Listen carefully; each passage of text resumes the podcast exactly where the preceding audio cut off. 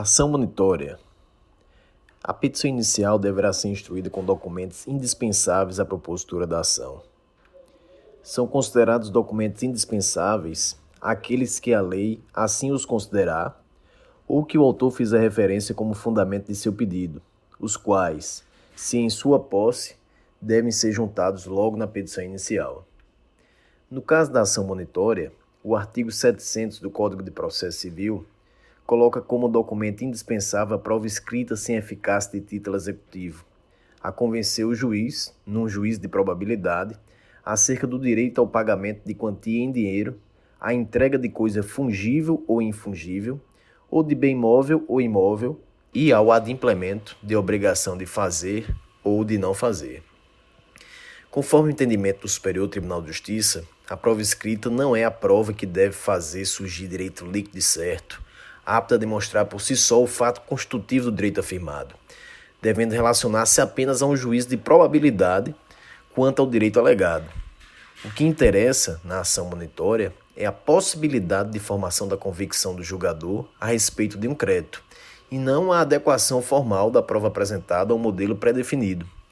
Assim, para a admissibilidade da ação monitória, não é necessário que o autor instrua a ação com prova robusta, extremo de dúvida, podendo ser aparelhado por documento idôneo, ainda que emitido pelo próprio credor. Contanto que, por meio do exame do magistrado, surge um juízo de probabilidade acerca do direito afirmado pelo autor. Isto é o entendimento do Superior Tribunal de Justiça. A prova escrita, como se observa, não precisa necessariamente ter sido formada com a participação do réu.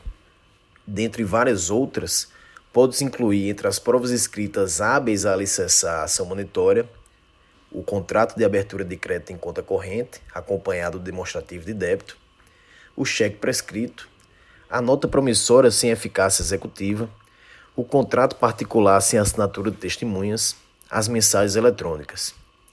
Até o de que dispõe o parágrafo 1 do artigo 700 do Código de Processo Civil, a prova escrita pode constituir em prova oral documentada, produzida antecipadamente nos termos do artigo 381.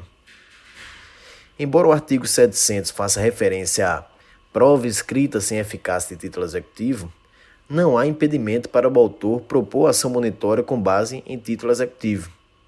Inclusive, o enunciado 446 da súmula do Superior Tribunal de Justiça dispõe que cabe ação monitória mesmo quando o autor for portador de título executivo extrajudicial. Sob a vigência do Código de Processo Civil 2015, Tal possibilidade fica clara, até o do que dispõe o artigo 785. No mesmo sentido, orienta o enunciado 101 do Conselho da Justiça Federal, que diz: é admissível a ação monitória, ainda que o autor detenha título executivo extrajudicial.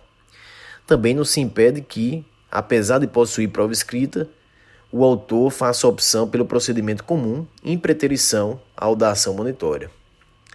Quando se tratar de ação monitória para cobrança de soma em dinheiro, a petição inicial deve ser instruída com demonstrativo de débito atualizado até a data do ajuizamento, assegurando-se, porém, na sua ausência ou insuficiência, o direito da parte supri-la. E esse é o entendimento do Superior Tribunal de Justiça.